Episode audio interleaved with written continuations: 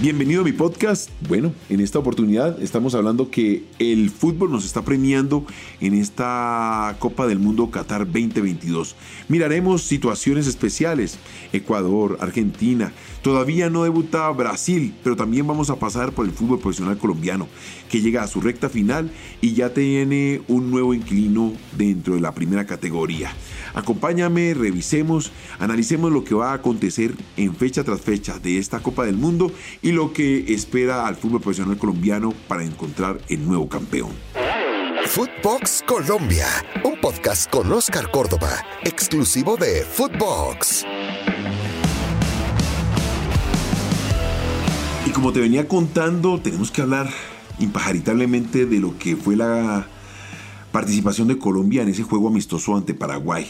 Revolucionó la nómina. Me parece que Néstor Lorenzo ha entendido que hay que buscar nuevas variantes, ha buscado en nuevas figuras futbolísticas del fútbol colombiano nuevas posibilidades. Fue una nueva victoria de Colombia sobre Paraguay 2-0. Realmente no nos demuestra mayor cambio en el, en el sistema de juego de Paraguay o en esa mentalidad futbolística del fútbol paraguayo, pero sí sirvió para que jugadores como Falcao, como Davison Sánchez, de nuevo volvieran a tener la bendición de la hinchada, porque la gente está muy golpeada por la no clasificación.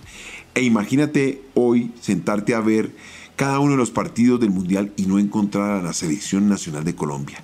Pues estos partidos sirven para ir midiendo la temperatura de las nuevas figuras que se están proyectando dentro de nuestra nueva selección. Eh, jugadores como Baloyes, Arias, ver cómo Borré sigue generando ese sacrificio, pero no logra considerarse como el centrodelantero que todos esperábamos que se consolidara luego de, digamos, entre comillas, la posible salida de una, de una figura como la de Falcao. Sin embargo, Falcao se vuelve y se reposiciona. Entra en el segundo tiempo y nos da una satisfacción de un gol convertido. Rodríguez. Muñoz. Centro de Muñoz. A esto entraste, Tigre. A morder. ¡Gol!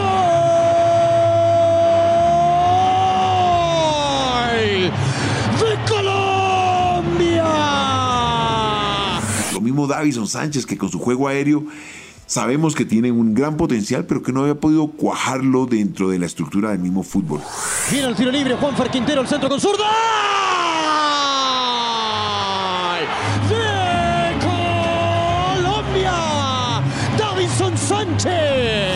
Un Juan Fernando Quintero que desde la mitad de la cancha trata de manejar los hilos de esta selección nacional y que verdaderamente nos demuestra cómo se sabe complementar con un Carrascal, con un Fabra, con una Tuesta, con el mismo Mojica. Y ver también cómo en el segundo tiempo entra James Rodríguez. No sé, de pronto él entendía claramente que era un partido amistoso, de prueba. Sin embargo, no lo vi con esa reacción con la cual estamos acostumbrados a verlo desde el vamos de la selección nacional sería que no le gustó el hecho de no arrancar como titular.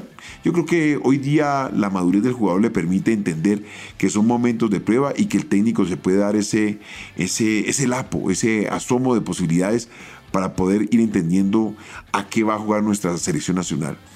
Paraguay Repito, no es un equipo que nos vaya a sorprender, no se ve mejoría en su fútbol. Yo diría al contrario, nos mostró más de lo mismo a, lo cual nos tocó enfrentar durante la eliminatoria y no logramos descifrar. Pues bueno, eh, van a seguir existiendo estos partidos amistosos donde Néstor Lorenzo va a seguir probando jugadores nuevos y que nos van a llenar la retina de posibilidades para poder darnos cuenta que el fútbol colombiano sigue en ese proceso de formación de jugadores y que al final del ejercicio nos vamos a encontrar con unas grandes sorpresas. Ahora metámonos en el Mundial ver cómo una selección como la ecuatoriana ha sabido desarrollar su fútbol ante esa nueva presentación, ese primer partido que es tan tensionante para cualquier deportista, para cualquier profesional. Más allá de haber tenido mil batallas, ese primer partido para uno puede ser lo suficientemente frustrante o motivante para seguir la próxima jornada. De ahí la madurez del técnico y los jugadores para enfrentar este compromiso de la mejor manera. Ecuador venció a la débil Qatar, pero había que vencerla. Demostró que línea por línea nuestro fútbol sigue teniendo un, un leve, digamos, una leve ventaja en relación al fútbol de este continente o de esta federación, es mejor denominarlo de esta manera, porque si nos vamos a sorpresas, Arabia Saudita le venció en gran partido a una Argentina toda poderosa, así que no hay rival chico. Uno tiene que darle la altura que se merece y enfrentarlo de tal forma que no le dé la posibilidad de levantar cabeza y darte algún tipo de sorpresa. Y eso fue lo que hizo Ecuador. Supo manejar las líneas, leyó sintió que el rival tenía miedo y le tiró todas las herramientas para poder sacar ventaja en los primeros minutos. De ahí que rápidamente se hubiese ido en ventaja. Gol anulado por el VAR, el VAR electrónico, este VAR súper eh, preciso que nos está tratando de mostrar la FIFA en este mundial. Pero bueno, mm, este Ecuador de Alfaro ha entendido cuáles eran sus características, lo que tenía que apuntarle y rápidamente siguió en esa dinámica de atacar al rival. Al final del ejercicio se encontró con dos goles muy bien confeccionados, penal y gran movimientos de sus delanteros y eso al final pues eh, representó tres puntos fundamentales para que hoy Ecuador tenga una muy buena salud.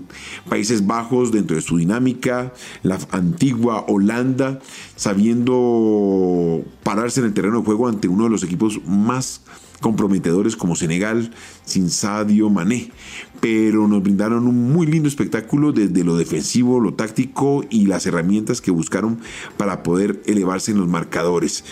Argentina decepcionó arrancando desde muy temprano en una victoria que normalmente nosotros veríamos con buenos ojos, pero en el segundo tiempo eh, Arabia Saudita supo interpretar su partitura, lo llevó contra las cuerdas y en dos certeros disparos vencieron a Dibu Martínez y se fueron con un resultado positivo. Se encontró con un rival muy bien parado en el terreno de juego que lo anuló por todos lados.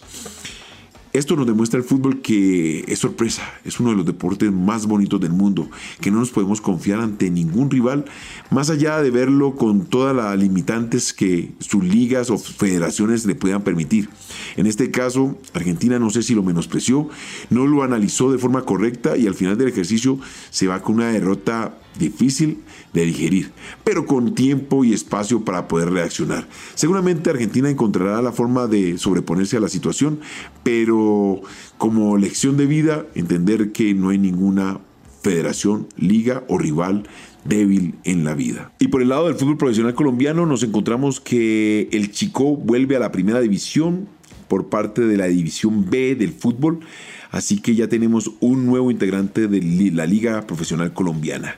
Queda uno por ascender y ese puesto está entre el Atlético Huila y el Deportes Quindío. Dos equipos históricos relativamente hablando del fútbol profesional colombiano que tendrán sus mejores herramientas para esta gran final de repechaje y que nos darán el nuevo inquilino de la categoría A.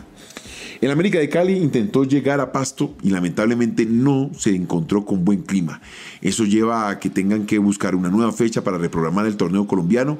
Este América Pasto que es fecha fundamental, entendiendo que en este momento eh, Águilas Doradas picó en punta y los deja a todos en buena posición para que el equipo de Antioquia se puntualice como finalista del fútbol profesional colombiano. Veremos qué pasa en las próximas jornadas. Por el momento, seguir disfrutando de este mundial que seguramente va a darnos mayores sorpresas y que nos va a dejar buenos o buenas sensaciones para lo que viene del resto de jornadas. Sabes que me puedes encontrar en Footbox en todas las plataformas, pero somos exclusivos de Footbox Colombia. Esto fue Footbox Colombia con Oscar Córdoba, un podcast exclusivo de Footbox.